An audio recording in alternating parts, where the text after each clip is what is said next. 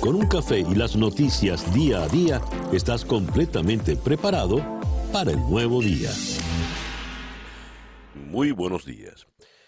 Nos amanece ya este lunes 23 de marzo del año 2020. El reloj indica en este momento 6 y 59 minutos. En cualquier instante pasa el segundo y son ya las 7 en punto de la mañana. Esto es Día a Día. Desde Miami para el mundo, Día a Día es una producción de Floralicia Anzola para América Digital con Laura Rodríguez en la producción general Mariel Sofía Rodríguez en la producción informativa, Jesús Carreño en la edición y montaje, José Jordán en los controles, con las presentaciones musicales de Manuel Sáez y Moisés Levi. Y ahora sí, a las 7 en punto de la mañana, ante el micrófono, quien tiene el gusto de hablarles, César Miguel Rondón, día a día, desde Miami para el mundo. Calendario lunar. Según nos dice el calendario astrológico para el día de hoy, tenemos a la luna menguando en Pisces, luna para rezar, para la espiritualidad, luna para pedir favores, es la luna de la caridad, propicia pues para tiempos como este, tiempos de encierro, es una luna para la meditación, el rezo, la introspección y la reflexión. Eh, más de uno está rezando ya ante la gravedad de la crisis. Y esa luna va a cambiar a las 10 y 58 minutos de la noche, cuando Menguante entrará entonces en Aries, pero de Aries hablamos mañana. Resumiendo, por el día de hoy, luna menguante en Pisces, a partir de las 10 y 58 de la noche, menguante en Aries, sol en Aries, cuando nos amanece este lunes 23 de marzo, del año 2020. Y ahora escuchamos a Alfredo Finalé. Hola, ¿qué tal César? Muy buenos días para ti, muy buenos días para todos los amigos que están en sintonía con la 107.1 FM. Hoy es lunes, marzo 23 del 2020, precisamente el Día Meteorológico Mundial. Bueno, pues te comento en primer lugar que ayer las temperaturas máximas para toda el área quedando entre 83 y 85 grados, 83 el área de Broward, 84 Miami, llegaron a 85 en zonas de Palm Beach. Bueno, pues hoy una jornada que volverá a ser cálida como días anteriores, máximas hoy quedando entre 83 y 86 grados. El día se mantiene con una mezcla de nubes y sol y muy bajo el potencial de lluvias. Y es que persiste la cuña de altas presiones extendida desde el Atlántico hasta la Florida, garantizando la estabilidad del tiempo local. Hoy vamos a tener vientos de región sureste, sobre todo en la tarde, y es que durante la mañana van a tener el predominio de vientos variables débiles con calma. Luego en la tarde, ya te decía, vientos de región sureste que en el mar podrán alcanzar hasta 10 nudos superiores en áreas de la corriente del Golfo, olas de dos pies de altura, la bahía ligeramente movida. Finaliza hoy la fase lunar de cuarto menguante.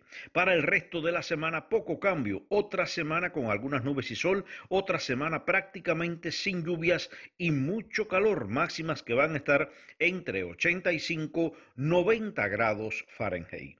Yo soy Alfredo Finale y les deseo muy buenos días. Muchísimas gracias, Alfredo. Alfredo Finale es el meteorólogo de nuestra emisora hermana, actualidad 1040 AM. Esto que usted sintoniza es día a día desde Miami para el mundo. Son las 7 y 3 minutos de la mañana.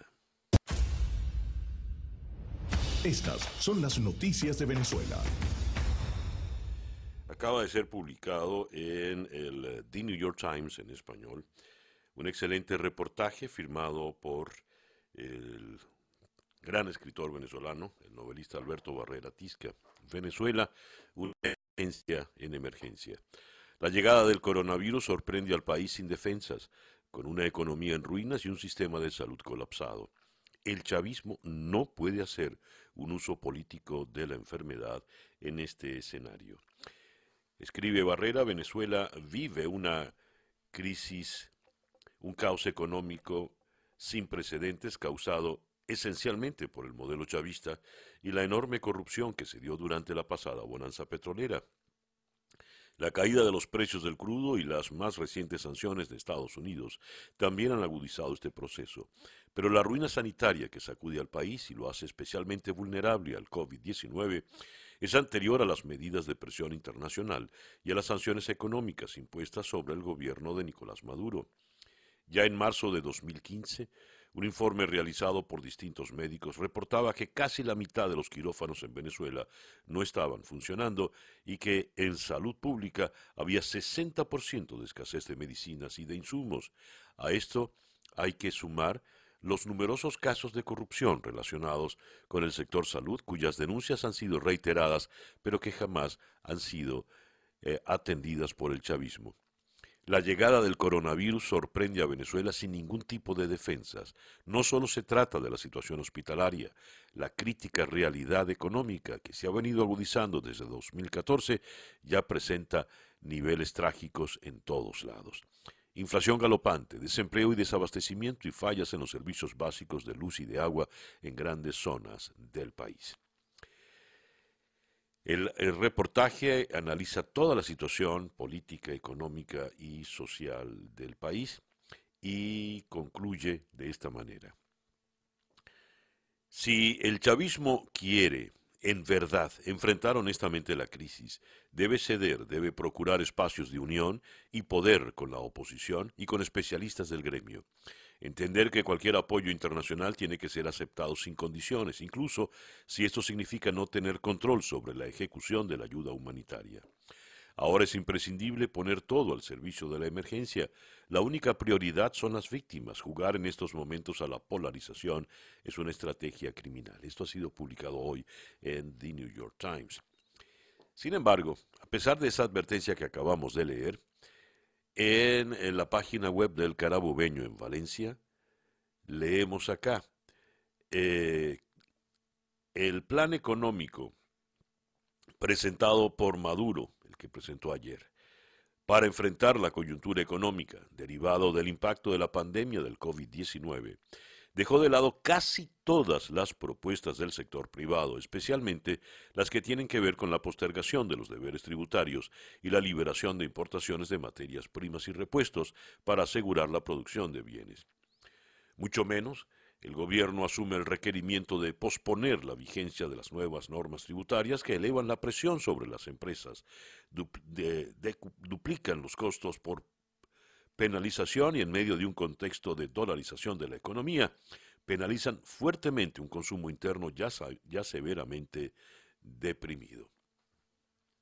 Maduro, por lo contrario, apostó en buena medida por lo conocido al ratificar la inamovilidad laboral hasta el 31 de diciembre, una formalidad que no hacía falta por cuanto ya existe una disposición de este tipo vigente, lo que sugiere esta ratificación es que por este tiempo se vigilará su cumplimiento y se suprimirán los procedimientos de reestructuración de nóminas acordados con la mediación del Ministerio del Trabajo.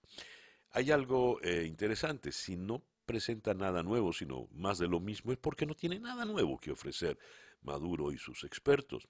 Leo en efecto Cocuyo parte una interpretación de las palabras de Maduro ayer. Maduro confirma 77 casos importados, con lo cual quiere decir que no son su culpa, importados de COVID-19 y anuncian nuevas medidas económicas. Y eh, es interesante eh, esta observación. Vale la pena radicalizar la cuarentena para cortar la cadena de transmisión. Estamos logrando aplanar la curva. Eso es falso, no hay cifras que lo puedan eh, certificar. Eh, por otra parte, espera la realización de dos millones de pruebas diagnósticas para la próxima semana. Ordenó la ampliación de la colaboración con el sector privado y anunció que se incorporaron 4.200 cámaras a los CDI. Y eh, destacó acá, decretó suspensión por seis meses de los pagos de capital e intereses, de manera tal de que todos los sacrificios van para el sector privado. Y sobre todo esto, instó a las Fuerzas Armadas a, comillas, cuidar la paz y derrotar a los golpistas. Sigue con sus fantasmas. Y dio instrucciones a su canciller, Jorge Arriaza, para que se prepare un avión de la aerolínea Confianza para buscar a los 200 venezolanos que se encuentran varados en Estados Unidos. Para ello espera que las sanciones del Departamento del Tesoro sean levantadas, así podrá aterrizar la aeronave en suelo estadounidense. Eh, también en efecto Cocuyo leo que la Academia de Medicina alerta sobre el uso de interferón sin pruebas de utilidad para curar el COVID-19. Y en medio de todo esto, el régimen de Maduro continúa con su onda represiva. El Sindicato Nacional de Trabajadores de la Prensa denuncia la desaparición del periodista Darvinson Rojas en manos de las FAES. Luego de que funcionarios de las Fuerzas de Acciones Especiales, FAES, irrumpieran en su vivienda la noche anterior para la mañana de ayer domingo 22 de marzo, se desconocía el paradero y estado de salud del periodista Darwinson Rojas, según denunció el sindicato. Jesús Rojas y Miriam Sánchez, padres del periodista, fueron liberados cerca de las 11 de la noche del sábado, tras ser detenidos junto a su hijo en un proceso completamente irregular. El periodista y sus padres fueron llevados al comando de las FAES en La Quebradita, al oeste de Caracas, el sábado en la noche, según informó el sindicato. Ayer domingo sus familiares regresaron al comando para saber más sobre la situación de Rojas. Se les informó que no lo tenían allí recluido y que debían recorrer los centros de detención hasta encontrarlo. Vaya crueldad. A las nueve y cuarenta de este domingo, Rojas cumple más de 12 horas aprehendido, de manera tal de que ya va, eh, las horas han, avanzado. Eh, durante la detención, sus padres alcanzaron a escuchar que los funcionarios pedían a Rojas que revelara la fuente de las estadísticas de casos de COVID-19 en el estado Miranda. La detención la ejecutaron alrededor de 15 funcionarios encapuchados y armados, golpearon al padre de Rojas y se llevaron computadoras y celulares. Cuando él eh, se informó de esta operación, decían que estaban allí porque les habían dicho que había un, enfermo, un sospechoso de COVID-19. Eh, este es el régimen, la dictadura que no cesa en su afán represivo.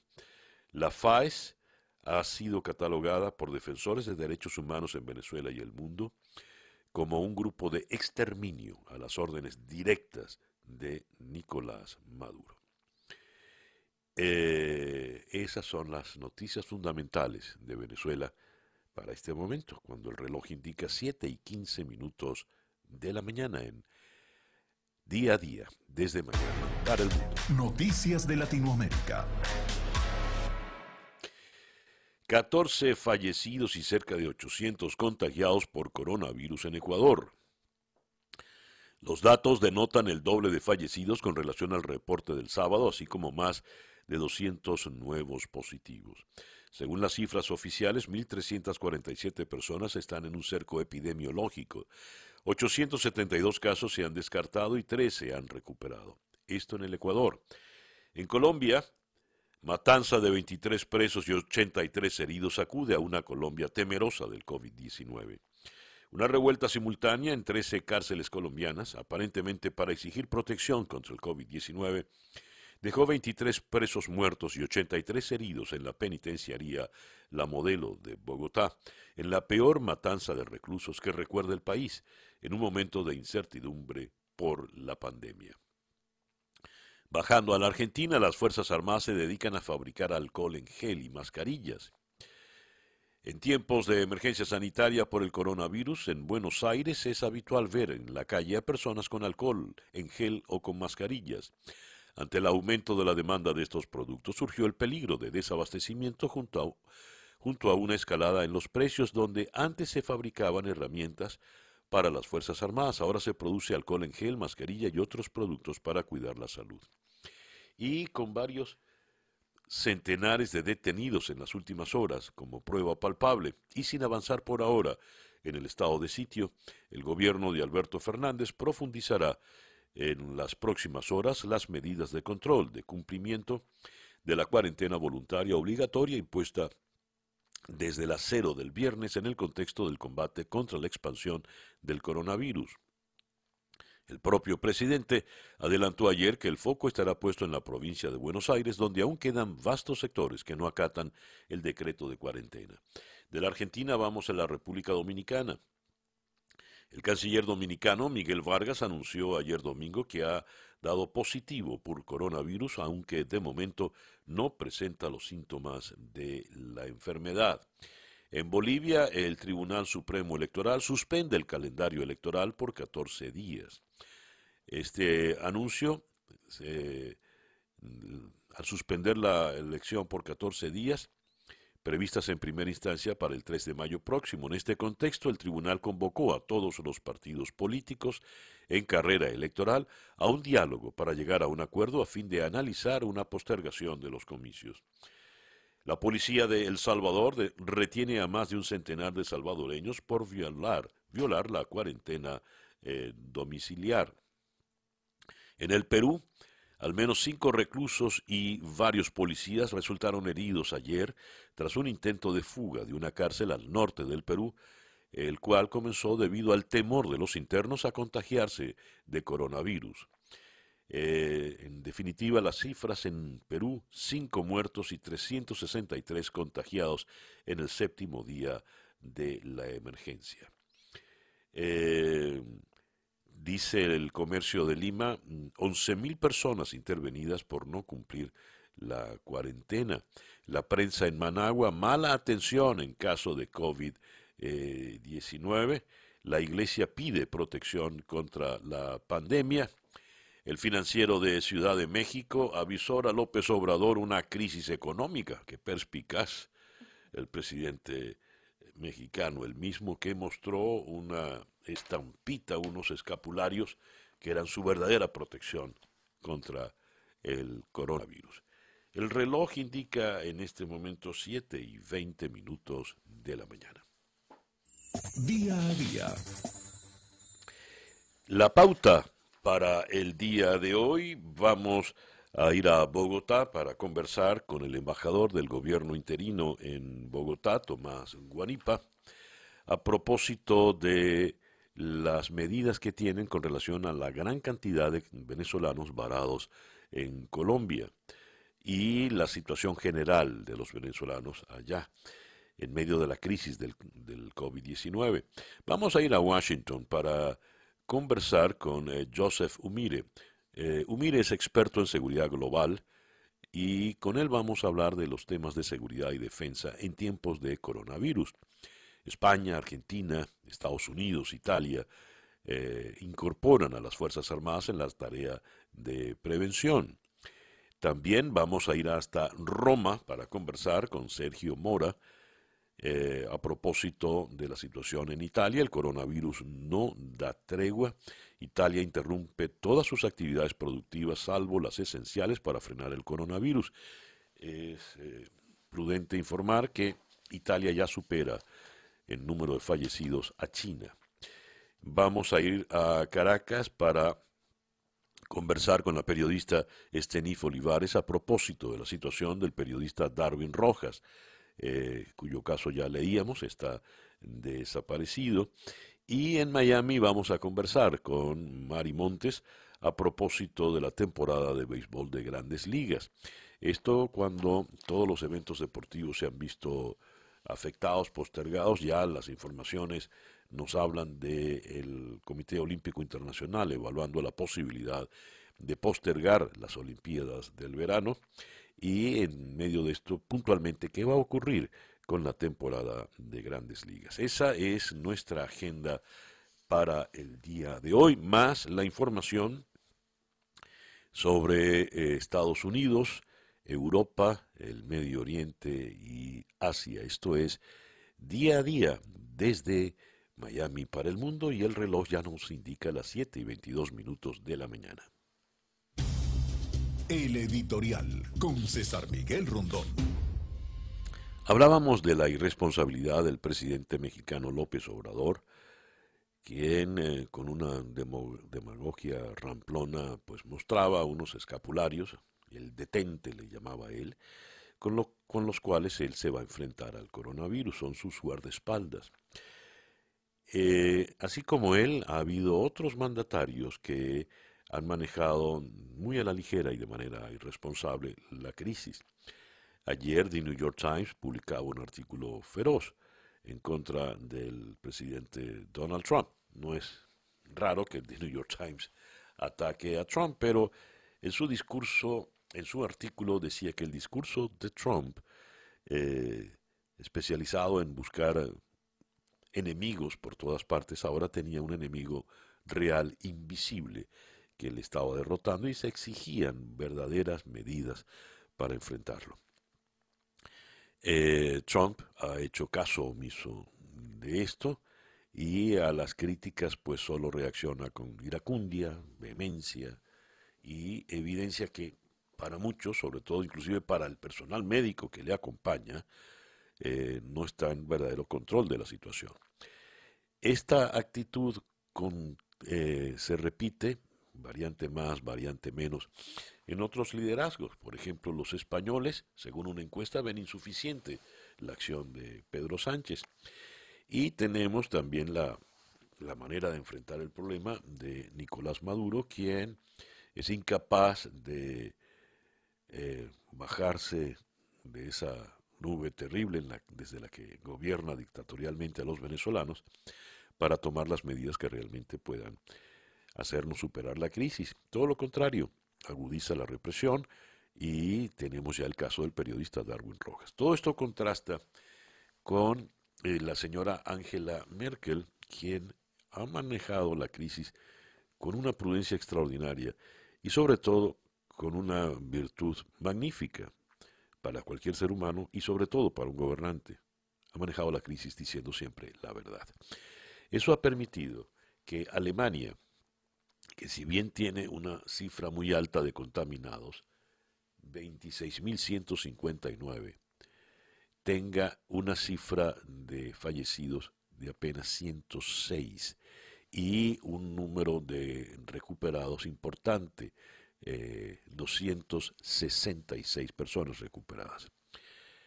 Es tiempo, la pandemia nos obliga, es tiempo de crisis, es tiempo de enfrentar la realidad y de enfrentarla con la verdad. No es tiempo para demagogias, para desplantes, para fanfarronadas. Ojalá los líderes del mundo lo entiendan. 7 y 38 minutos y ahora escuchamos a Juan Camilo Gómez y su coronavirus update. Buenos días, César Miguel. Hoy lunes 23 de marzo amanecemos con más de 341 mil casos de coronavirus confirmados en todo el mundo que han causado más de 14.700 muertes. En Estados Unidos se reportan más de 35.000 casos y 458 muertes. Mientras tanto, en Florida hay más de 1.000 casos confirmados y 13 muertes. Era Juan Camilo Gómez, nuestro compañero en nuestra emisora hermana, actualidad 1040. Juan Camilo graba esto hará unos una hora y 10, 15 minutos. Y nos dijo 341 mil, según el reporte de la Universidad John Hopkins, a este instante, a las 7 y 38, el total de confirmados en el mundo es 343 mil 421. Son las 7 y 39 minutos de la mañana. Las noticias de hoy en Estados Unidos. El Washington Post nos destaca que el Partido Republicano no logra la aprobación del primer paquete. Eh, el presidente Trump, la respuesta que ha dado a la pandemia del coronavirus, ha despertado incomodidad, disgusto, alarma entre gobernadores y alcaldes eh, y, e incluso entre algunos de sus principales eh, asesores. Eh, dice acá esto de forzar, obligar a las empresas privadas a producir eh, los implementos médicos. Mientras se incrementa, sube la cifra de muertes, Trump se ha caracterizado frente a la crisis como un líder en tiempos de guerra y ha reaccionado ásperamente a las críticas que ha recibido eh, su administración y ha empezado a contraatacar políticamente. Por ejemplo, al gobernador Pritzker de Illinois, demócrata, le dijo que no debería estar culpando al gobierno federal por sus propios eh, malos cálculos. Y así también arremetió contra el eh, gobernador, también demócrata del estado de Nueva York, Andrew Cuomo.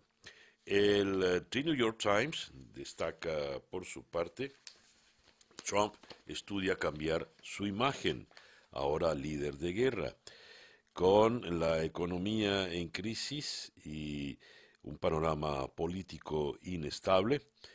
Mientras crece la cifra de víctimas por el coronavirus, el presidente Trump ahora tiene un nuevo reto. Él y sus asesores puede salvar su campaña para la reelección cuando de repente todo está saliendo tan mal.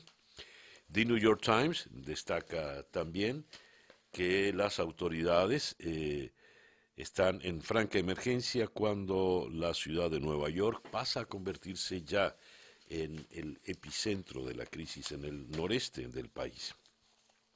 Pero el gran titular del The New York Times es esperanzador. Aunque luce terrible, el coronavirus puede ser derrotado. China, Corea del Sur, Singapur y Taiwán han demostrado que con esfuerzos eh, radicales, fuertes, el contagio puede ser contenido. Pero para ello hacen falta pasos duros, eh, fuertes, según eh, afirman los expertos. El detalle está en si esta administración en Estados Unidos los podrá llevar adelante. El leo en La Voz de América, empresas textiles comenzarán a producir máscaras para trabajadores médicos. Entre ellos está la fábrica de ropa interior Haynes. Eh, y leo también, esto es importante, para los habitantes del sur de la Florida, la Guardia Nacional despliega más centros de prueba del coronavirus. La Guardia Nacional abrió ayer otro emplazamiento en Florida para que profesionales médicos de emergencias y personas mayores de 65 años con síntomas se puedan hacer gratuitamente la prueba del coronavirus. El lugar está situado en el estadio Hard Rock de Miami Gardens, al norte de Miami, y espera recibir miles de personas que tienen la intención de someterse a los tests del COVID-19. El drástico aumento de positivos en la Florida y en Estados Unidos ha despertado la preocupación de la población. El gobernador Ron DeSantis explicó que el gobierno está tratando de mejorar la logística para que los usuarios no se demoren a la hora de hacer las pruebas médicas. Eh, se dio a... También el gobernador quiere agilizar el tiempo de respuesta con el objetivo de que se tengan los resultados en el menor tiempo posible. El centro es accesible a partir del día de hoy para todos aquellos que sean mayores de 65 años y presenten síntomas como fiebre, tos seca o dolores fuertes en el pecho. Esto es en el estadio Hard Rock de Miami Gardens. Y eh, Cerramos con esta información. Líderes demócratas en el Congreso dicen que no están listos para aprobar el paquete de ayuda económica por el coronavirus. Necesitamos una ley que anteponga a los trabajadores, no a las corporaciones, dijo el líder de la minoría demócrata en el Senado, Chuck Schumer, en referencia al paquete de ayuda económica por 1.400 millones de dólares. El eh, reloj indica 7 y 44 minutos de la mañana acá en Día a Día desde Miami para el mundo. La información del mundo día a día. Comienza la restricción de entrada desde países externos a la Unión Europea. Hoy lunes comienza a aplicarse la orden que restringe durante un mes los viajes no imprescindibles a España desde países no integrantes de la Unión Europea y otros asociados al espacio Schengen por razones de orden público y salud pública con motivo de la crisis del coronavirus. Y eh, siguiendo en España, el gobierno ha anunciado que prorrogará por dos semanas el estado de alarma hasta el 11 de abril. Tras registrarse allí en España, un aumento del 14,6% en los contagios de coronavirus respecto al día previo, que fue de 28.572. Eh, Dice, por otra parte, eh, Pedro Sánchez pide a la Unión Europea un plan Marshall y eurobonos contra la crisis del virus. El presidente, en la cuarta comparecencia pública en una semana, el presidente del gobierno, Pedro Sánchez, reclamó ayer una acción coordinada de la Unión Europea para afrontar la guerra contra el coronavirus. El jefe del Ejecutivo dejó clara la postura de España y reclamó a Bruselas un plan Marshall para lanzar un gran plan de inversiones públicas en toda la Unión.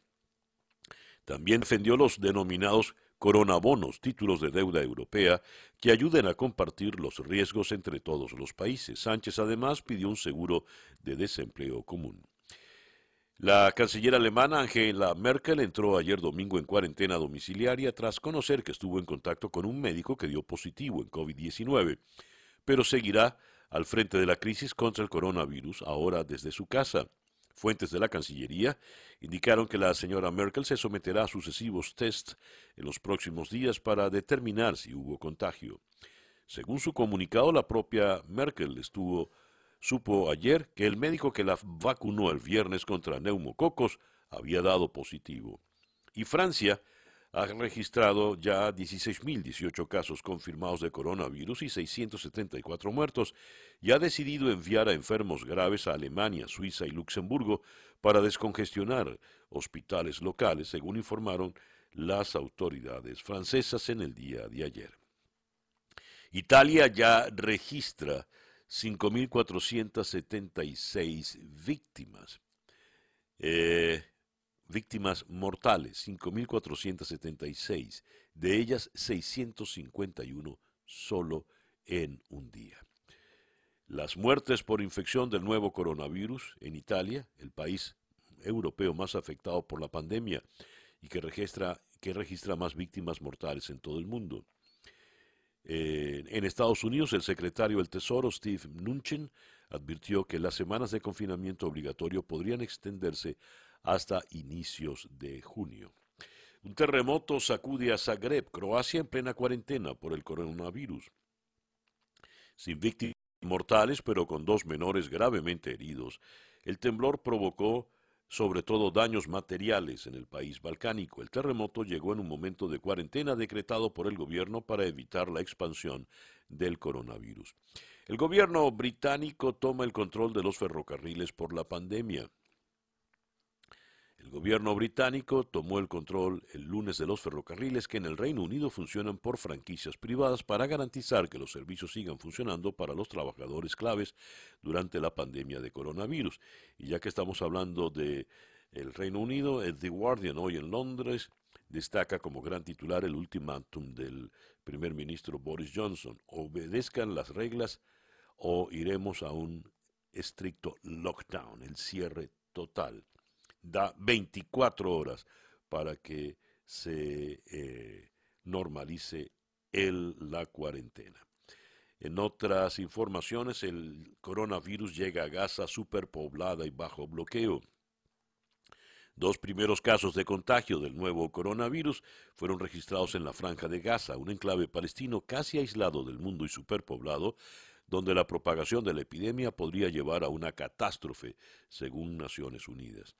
Irán, por su parte, eh, dice que no aceptará ayuda contra el coronavirus de los charlatanes de Washington. El nuevo coronavirus dejó más de 1.600 muertos en Irán, según el último balance oficial. La República Islámica es uno de los países más afectados del mundo, después de Italia y China. Eh, Ali Khamenei, el guía supremo iraní, es el que acusó a los charlatanes de Washington. Segunda ola de contagios de coronavirus en Asia, donde se redoblan los esfuerzos. Y el Comité Olímpico Internacional sopesa aplazar los Juegos, pero se da cuatro semanas para tomar la decisión final. Vamos a la ciudad de Bogotá a conversar, para conversar con el embajador del gobierno interino de Venezuela en Bogotá, Tomás Guanipa. Tomás, muy buenos días. Buenos días, César. Un saludo, un abrazo a ti y a toda la gente que te escucha y te ve hasta ahora. Eh, Tomás, tenemos una vez que se cierra el espacio aéreo en Venezuela, se prohíben los vuelos. Tenemos una buena cantidad de venezolanos varados en varias partes del mundo. Y tengo entendido que eh, Colombia, puntualmente Bogotá, es uno de los sitios con más venezolanos varados. ¿Cuál es la situación de ellos y qué se puede hacer al respecto? Sí, efectivamente, eh, como está pasando en muchas partes, hay venezolanos eh, que quieren retornar al país, que vinieron para hacer trámites. Recuerda que Bogotá se ha convertido en un destino natural del venezolano para poder salir a otra parte del mundo, para poder sacarse la visa americana, para hacer distintas gestiones. Y efectivamente, eh, pues hay unos venezolanos que estaban en tránsito o tenían alguna gestión que hacer aquí y quedaron varados en Colombia. La verdad es que eh, desde el primer día hemos estado al tanto de la situación y hemos estado trabajando eh, junto a ellos para poder organizarlos. Lo primero que hicimos fue crear una plataforma digital en la que pueden censarse todas las personas que están en Bogotá o en cualquier parte de Colombia y quieran regresar este, al país. Hasta ahora son 175 personas que están en esta situación. También teníamos el problema de venezolanos que ingresaron al territorio colombiano y los tenían parados en el aeropuerto del Dorado. Hay muchos de ellos que tenían el permiso especial de permanencia que otorga el, gobierno colombiano y sin embargo no los dejaban pasar. Y anoche a las 2 de la mañana logramos, después de hacer gestiones con vicepresidencia, cancillería, que pudieran entrar al país. Pero los que quieren retornar, hemos buscado distintas vías. Lo primero que logramos, César, al principio de esta crisis es lograr un corredor humanitario que permitiera a través de la frontera que los venezolanos pudieran regresar a Venezuela. Sin embargo, la situación interna en Venezuela ha sido tan complicada con la imposibilidad de movilización que este, resulta difícil para los que quieren regresar a, Caracas o a cualquier ciudad del centro que por Cúcuta o por Río Hacha puedan eh, movilizarse hasta ese sitio. Por lo tanto, hemos estado haciendo gestiones para que pueda hacerse un vuelo. Hemos pedido a la Organización Panamericana de la Salud que eh, eh, intervenga para que pueda solicitar al régimen este, de Nicolás Maduro que acepte que ese vuelo se pueda dar y hemos tenido conversaciones con la vicepresidenta de la Nación y la Cancillería para que eh, igualmente por el lado colombiano se permita este vuelo. Hasta ahora no se ha logrado, eh, ha habido muchas dificultades para poderlo hacer, pero estamos todavía trabajando para que en los próximos días puedan regresar todos los venezolanos que están en esta situación a territorio nacional. Y hablando de, la frontera, ¿Cómo está la situación en la frontera una vez que ha sido cerrada por el presidente Duque? Mira, muy muy complicada porque eh, del lado venezolano ha habido manifestaciones muy fuertes de personas que no pueden movilizarse internamente y que no tienen acceso a alimentos ni este ni siquiera la gasolina, con lo cual, por ejemplo, en el puente Río Limón ha habido manifestaciones muy severas, muy fuertes, este, que han desencadenado en violencia y que es una muestra de la difícil situación que están atravesando los venezolanos en territorio nacional producto del desastre que ha significado el régimen de Nicolás Maduro para la vida de los venezolanos. Y, por supuesto, el cierre de fronteras hace que se activen las trochas y que el paso ilegal se convierta en un mecanismo para movilizar a los venezolanos y a los colombianos que hacen vida en la frontera, con lo cual eso eh, yo creo que genera un problema mayor porque ahí no hay control de, de los que están entrando en territorio colombiano ni los que entran en territorio venezolano, con lo cual eso puede ser perjudicial para la propagación del virus que se está tratando de controlar, con lo cual el cierre de la frontera yo no estoy tan seguro que sea una medida efectiva por las trochas tan grandes que existen en un territorio fronterizo tan extenso como el que hay que permite que haya un paso ilegal no controlado por las autoridades que, eh, pues, como te digo, pues dificulta la situación de, eh, de, la propagación del virus eh, potencialmente en términos de lo que significa la crisis que estamos viviendo. Ya para cerrar, Tomás, ¿podrías darnos la, la, plataforma para que los venezolanos se registren, por favor? Mira, no es, no es una página web, es un link que no tengo aquí el el, el cómo, cómo, cómo entregártelo, cómo podértelo dar, porque no lo, no lo conozco, es, es muy largo, pero lo puedo, te lo puedo hacer llegar a través de todo lo que son la plataforma de la Embajada de Venezuela en Colombia, está el link que pueden eh, acceder con total facilidad, son unos datos los que se piden y nos permiten a nosotros tener toda la información necesaria para cuando se pueda conseguir este vuelo humanitario o la vía de regreso a Venezuela, puedan, podamos tener todo organizado de forma tal de perder el menor tiempo posible. Sí, el, ¿y la embajada cuál es el, la, dirección? Embajada de Venezuela en Colombia. Este, ahí pueden encontrar en las redes sociales nuestra nuestro Instagram, ahí van a encontrar toda la información, en el Twitter y pueden tener allí este acceso a, insisto, a esta plataforma que es muy sencilla y que nos ha permitido hacer el censo de los venezolanos que están varados en Colombia. Tomás, muchas gracias pues por atendernos en la mañana de hoy. Muchas gracias a ustedes. Tomás Guanipa es el embajador del gobierno interino de Venezuela en la ciudad de Bogotá. Eh, les habíamos hablado del caso dramático, imperdonable, injustificable del periodista Darwinson Rojas, detenido, desaparecido por la FAES.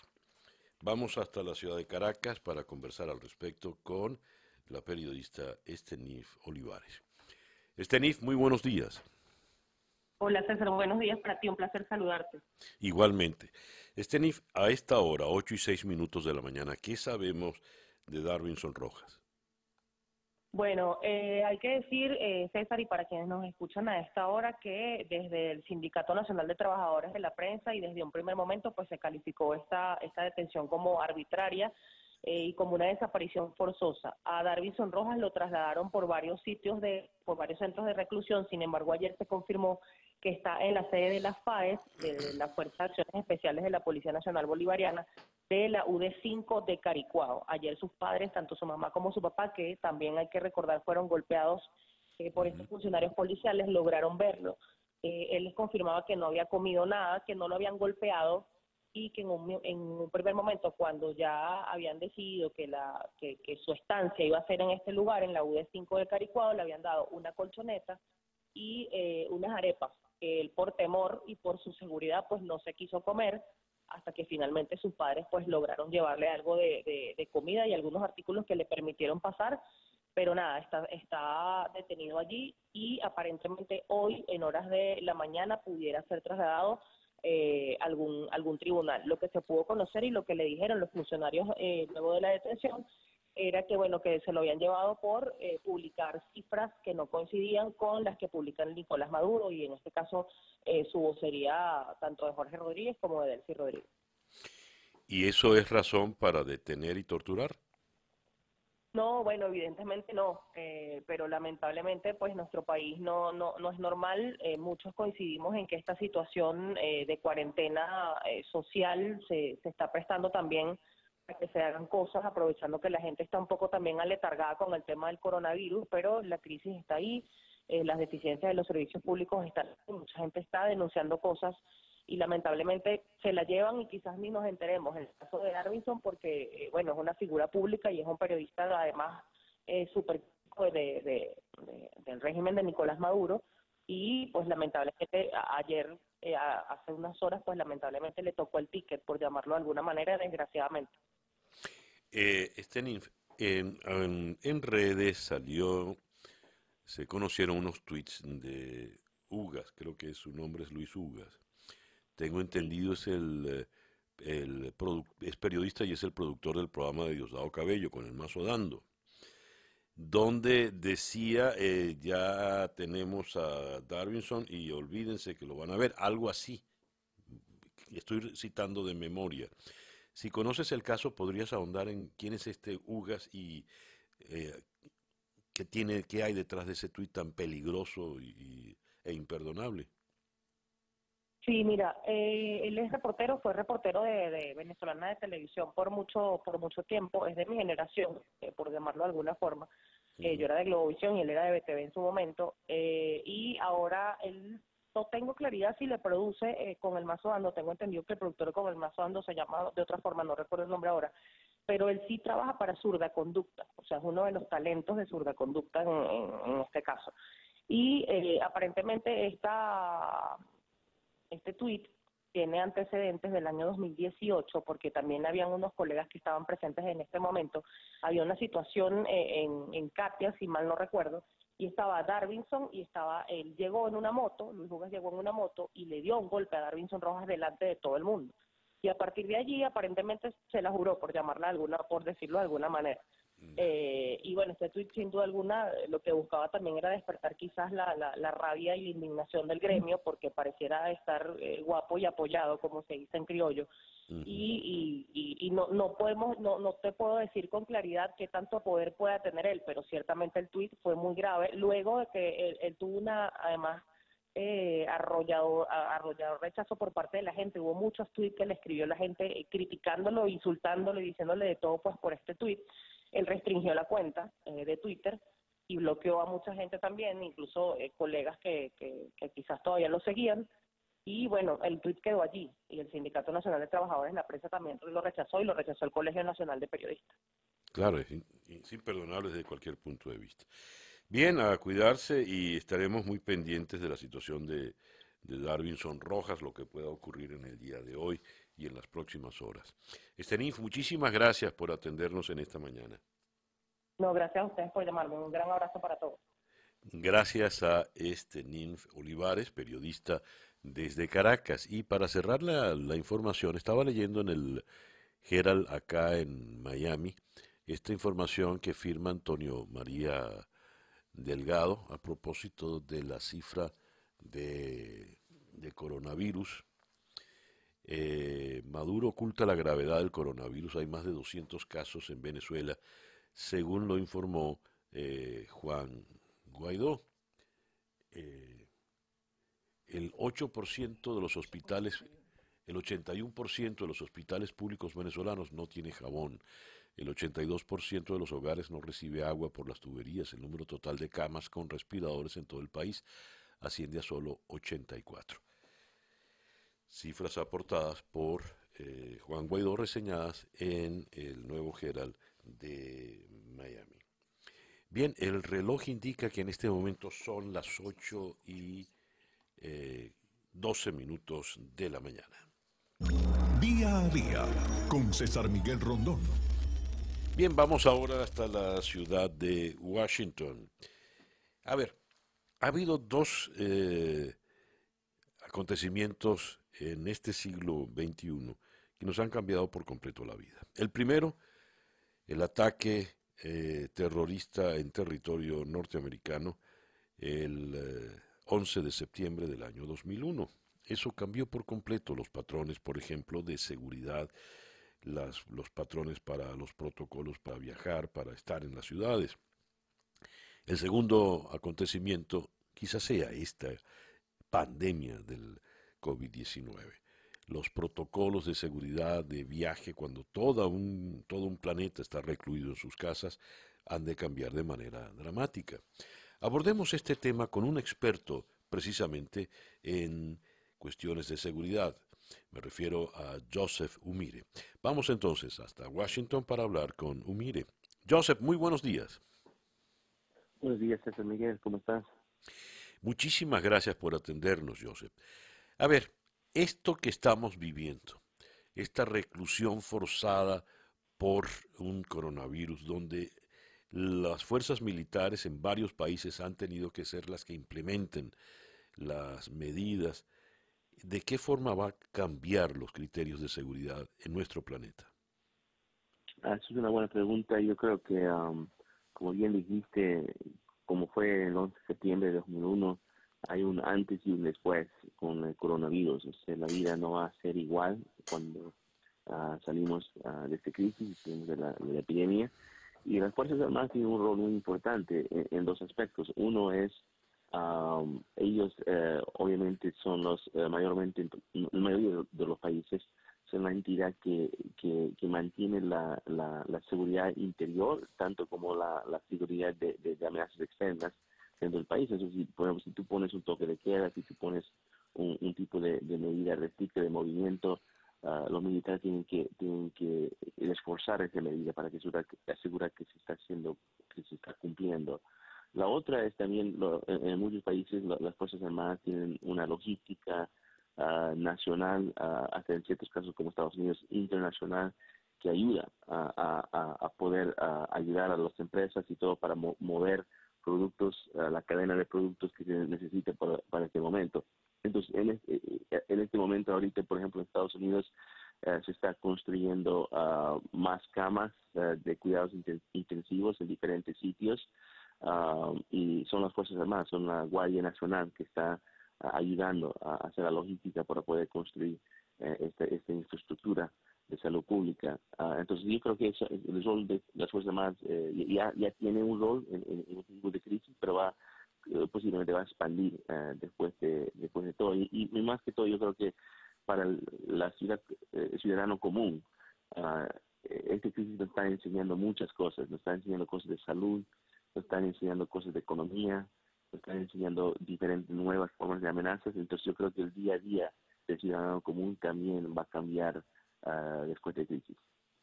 Joseph, en América Latina eh, estamos acostumbrados a lo que significa los militares en la calle ejerciendo labores de control, labores policiales. Eso no, no se conoce en, Estados Unidos.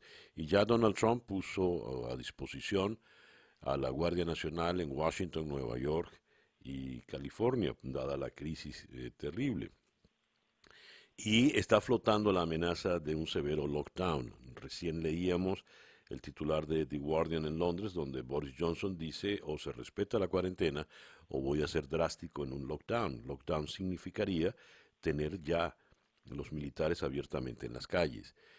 En caso, en temas de seguridad, este cambio, ¿qué implica para la vida del ciudadano común? Sí, uh, tienes razón. En Estados Unidos no, tenemos su costumbre y no, no, no ha pasado muchas ocasiones donde tuvimos que utilizar la Guardia Nacional a nivel a una escala muy grande. Uh, sí, en desastres naturales como uh, Katrina, huracán en su momento, y también después del 11 de septiembre eh, se, movilizó unos días la, la, Guardia Nacional en, en, muchos estados del país, pero pero no es un costumbre, no no pasa tan frecuente la Guardia Nacional, eh, y es importante entender que hay, uh, eh, hay, la Guardia Nacional está manejada por los diferentes estados del país. El estado de California tiene su propio Guardia Nacional y, el gobernador de California hace la decisión y tiene el poder de decisión de movilizarlos. no tienen que depender simplemente del presidente de Estados Unidos. Ahora, el presidente tiene una habilidad de orden ejecutiva que podía movilizar toda la Guardia Nacional de todos los estados a la vez si lo, si lo permite, pero yo creo que lo que veo hasta el momento es que el presidente Trump está dando más poder a los gobernadores para que ellos tomen sus propias decisiones y como tú bien dijiste, hay algunos gobernadores como de eh, California que, ya decidieron movilizar eso.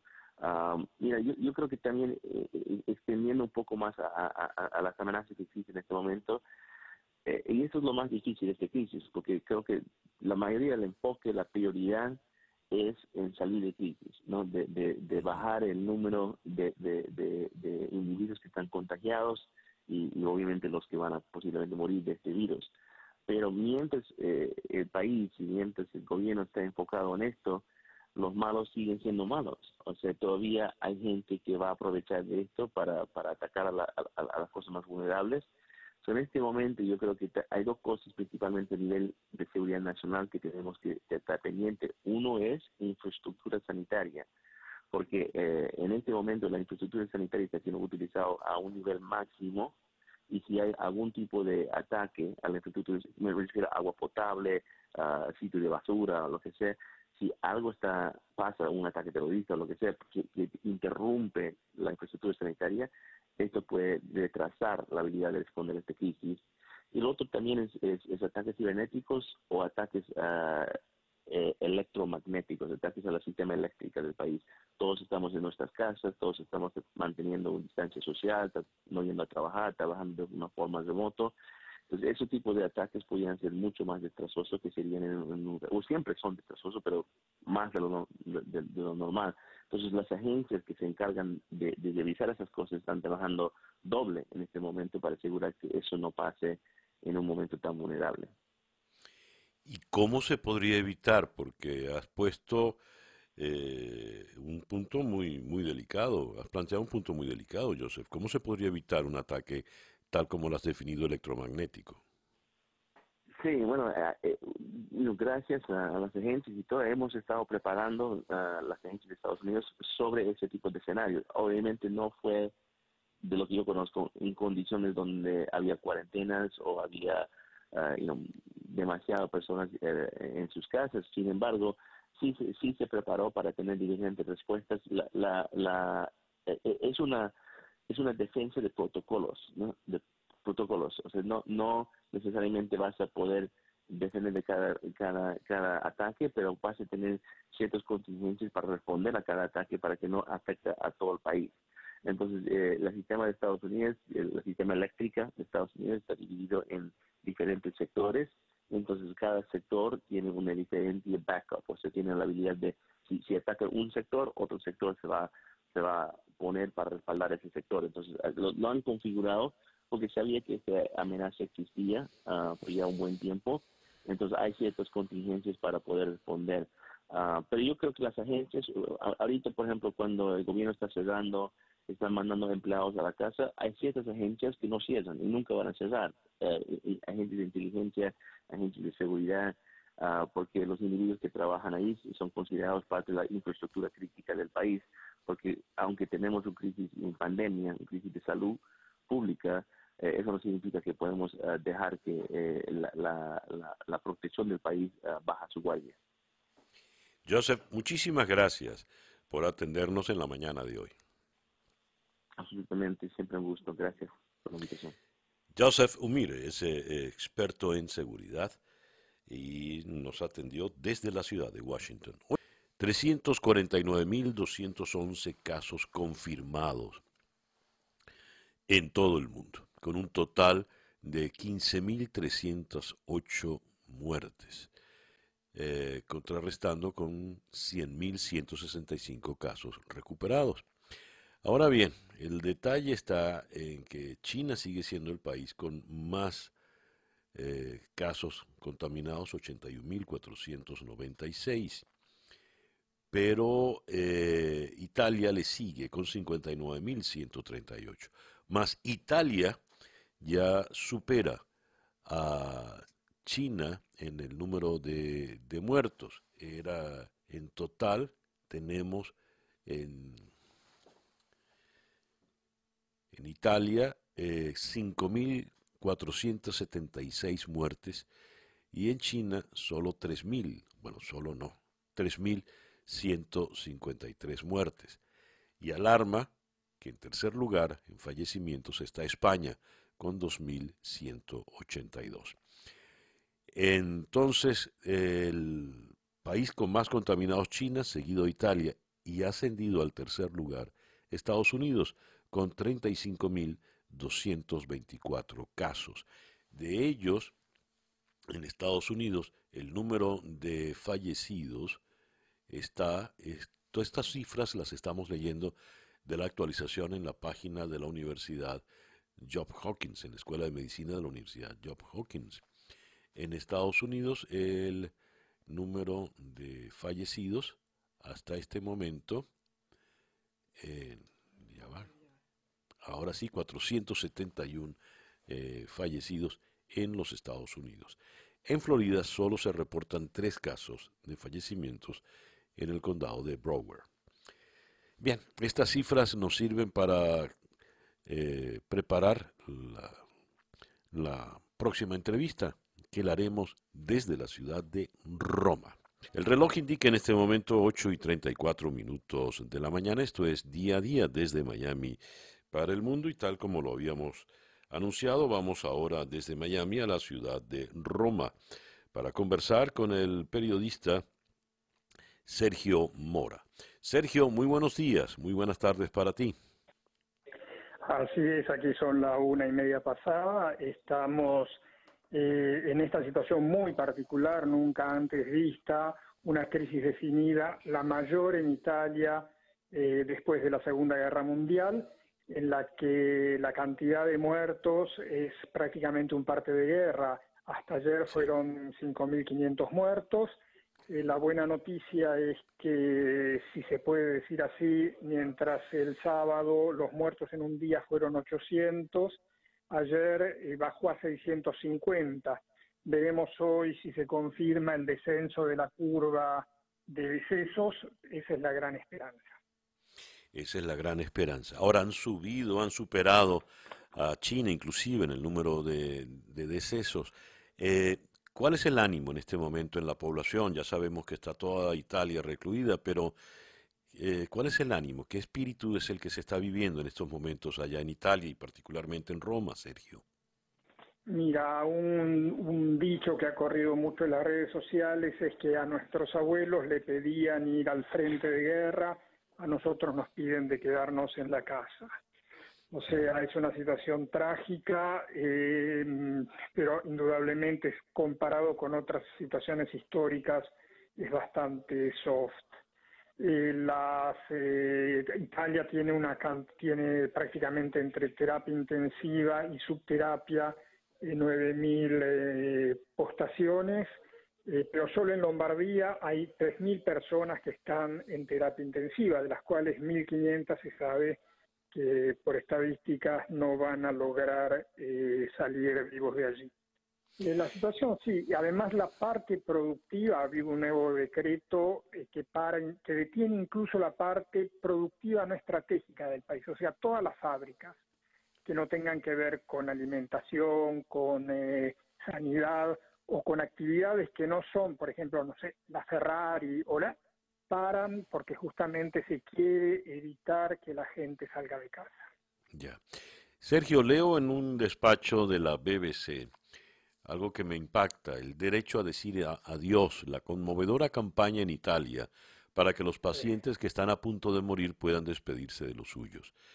¿Nos podrías comentar al respecto, por favor? Sí, incluso el Papa se refirió a eso, pidió rezar por las personas que fallecen en esa situación y los parientes que no pueden despedirse, porque la persona entra en terapia intensiva. Después de 10, 15 días eh, fallece entubada, eh, falleció sola, ¿no? sin ninguna posibilidad de ver a nadie. normalmente en terapia intensiva la gente incluso del otro lado de un vidrio puede ver a los sus seres queridos, aunque por ahí estos pueden estar sedados pero en este caso los parientes ni siquiera pueden entrar, no es posible hacer la, ceremonia religiosa de despedida. Eh, muchos eh, han, visto, saben que han llevado a sus seres queridos, inclusive a otros cementerios donde los han eh, cremado, les darán la urna con las cenizas, pero es una despedida realmente muy triste. ¿Qué dicen las autoridades, Sergio, del porvenir, del porvenir más inmediato. Esta cuarentena, este rigor, se mantendrá por cuánto tiempo más y sobre todo luego que hablan de la recuperación. Entonces, la cuarentena se va a mantener hasta el 4 de abril, o sea, todavía tenemos casi dos semanas. Eh, después se entenderá, o sea, pensamos que para esa fecha los, sea los decesos, que las infecciones habrán bajado notablemente. El problema es después empezar a salir sin que vuelva a suceder lo mismo.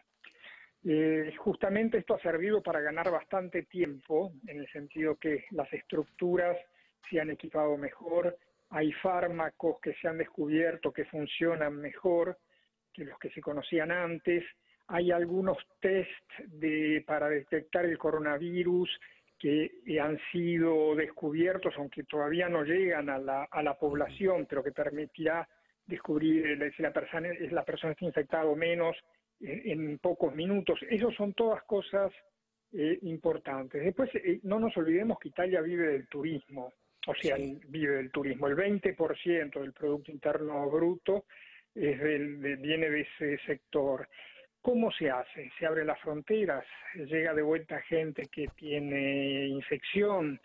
Hay muchas incógnitas todavía, pero bueno, yo creo que se navega a la, viendo, o sea, a medida que se está yendo se va entendiendo. Las medidas fueron bastante drásticas, son bastante drásticas, pero digamos fueron tomadas por la población no como una especie de imposición de un dictador, sino como algo necesario y que cuanto antes se cumpla, antes se va a salir. A ver, ¿y hay algún tipo de estimado, alguna proyección en cifras del daño económico, Sergio? Mira, el daño económico es muy difícil decirlo, pero es enorme. Indudablemente es enorme. Eh, solo para atender los, los, los gastos inmediatos de la pandemia se han gastado un presupuesto anual, o sea, un presupuesto anual. Y después, eh, claramente, está el problema, como te decía, del turismo, de las exportaciones, muchos sectores que no se sabe cómo van a, reactivar, cómo se van a reabrir las fronteras para el turismo. Esa es, un, por ejemplo, una gran incógnita, que no, no hay respuesta. O sea que el daño indudablemente es enorme. No nos olvidemos también que, por suerte, Italia es un país rico, o sea que eh, hay por muchos lados hay reservas, al final la gente no es que se va a morir de hambre. Sí, eh, se va a sufrir un poco, pero o sea, la gente en vez de cambiar, quien cambie el auto todos los años lo cambiará cada dos y quien lo cambiaba cada cuatro lo cambiará cada ocho. Sí, sin duda, sin duda no es la situación de la posguerra, evidentemente. Ahora, eh, Sergio, permíteme una pregunta personal. En, en, tu vida diaria, ¿tú cómo estás haciendo? en mi vida diaria, eh, prácticamente bueno, yo tengo la posibilidad de trabajar de casa, tengo dos, eh, dos eh, medios con los cuales colaboro y lo hago vía web, o sea que no me afecta tanto. Mi señora, por ejemplo, que trabaja en una casa de costura en el centro, no está trabajando, han, terminado la actividad. Eh, mis hijos estudian un poco la universidad y el colegio online, pero están todo el día en casa aquí encerrados. y después hay mucha gente incluso que, o sea, o sea, el, trabajo, han cerrado los lugares de trabajo y están en casa viviendo, por así decir, con tarjeta de crédito. El gobierno va a dar unos subsidios, eh, por ejemplo, quien tiene la partida IVA, quien tiene, pero claramente son cosas muy pequeñas. Ya. Bueno, Sergio, eh, recibe pues nuestra solidaridad, nuestro afecto y ojalá esto pueda superarse lo más pronto posible y, superarse con bien, ¿no? Sí, sí, estamos, tenemos confianza de que será así y como se dice, con, a, Dios rogando y con el mazo dando, o sea que se va adelante y tomando todas las precauciones del caso. Así es. Sergio, muchas gracias por atendernos en esta mañana, en, esta tarde. Que tengan un buen día. Gracias. Era el periodista Sergio Mora desde la ciudad de Roma. Sintonizas día a día con César Miguel Rondón. La actividad deportiva se ha visto francamente afectada. Eh, la NBA suspendió la temporada tenemos noticias de cómo el Comité Olímpico Internacional está ya estudiando seriamente la suspensión o postergación de los Juegos Olímpicos, sin embargo dicen que se van a tomar unas cuatro semanas para tomar la definitiva. Y puntualmente, ¿qué va a ocurrir con la temporada de grandes ligas? La temporada deportiva más larga en, el mundo, en cualquier deporte y son 160 y tantos juegos por equipo y son 30. ¿Qué va a ocurrir con esta temporada que además interesa, es la, el escenario más importante del béisbol en todo el mundo? Para hablar del tema, un experto en la materia es Mari Montes en la ciudad de Miami. Mari, buenos días. Hola César Miguel y a toda tu audiencia, buenos días. ¿Qué, va, ¿qué va a eh, ocurrir? Mira, la, la temporada, lo que se estima, lo, lo que han previsto los equipos, es que podría comenzar de nuevo una especie de sprint training a mediados de mayo para comenzar en las primeras semanas de junio. Pero esto, por supuesto, está dependiendo de que la pandemia pueda aliviarse en, en este mes eh, de abril para que en mayo pueda ocurrir ese plan. De manera que es muy incierto porque lo primero que tiene que ocurrir no está bajo el control del comisionado ni de nadie, ¿no? Entonces, es el plan que hay, pero es solamente eso, una, un plan. A ver, el, el béisbol siempre se ha jugado con, todas las adversidades, guerras mundiales. Nunca se ha suspendido una temporada y la única fue una suspensión parcial en aquel año 94, cuando la, huelga de los, de los peloteros. Eh, ¿Se corre el riesgo de suspender esta temporada? Se corre el riesgo, César, sí, de, de suspender la temporada porque obviamente no, no, no, ya no iba a ser de 160 juegos eh, o de 163 juegos, sino que iban a reducir el calendario. Incluso se habló de que fuese una temporada de 140 juegos, que pudieran ser 130, pero insisto, va, va a depender de que pueda dar inicio y hay eventos que ya han sido cancelados dentro de ese calendario de MLB 2020. Por ejemplo, todas las series fuera de Estados Unidos, la serie que iba a ocurrir en México, la serie que iba a ocurrir en Puerto Rico con los Marlins y los Mets, eh, también se, se canceló definitivamente. Y recuerda que la mitad de la temporada, eh, que no es exactamente matemáticamente la mitad, pero que así eh, se determina, es el juego de las estrellas que ocurre en la primera semana de julio. Eh, eso tampoco podrá ser ese famoso clásico de verano, como, como se llama también el juego de las estrellas.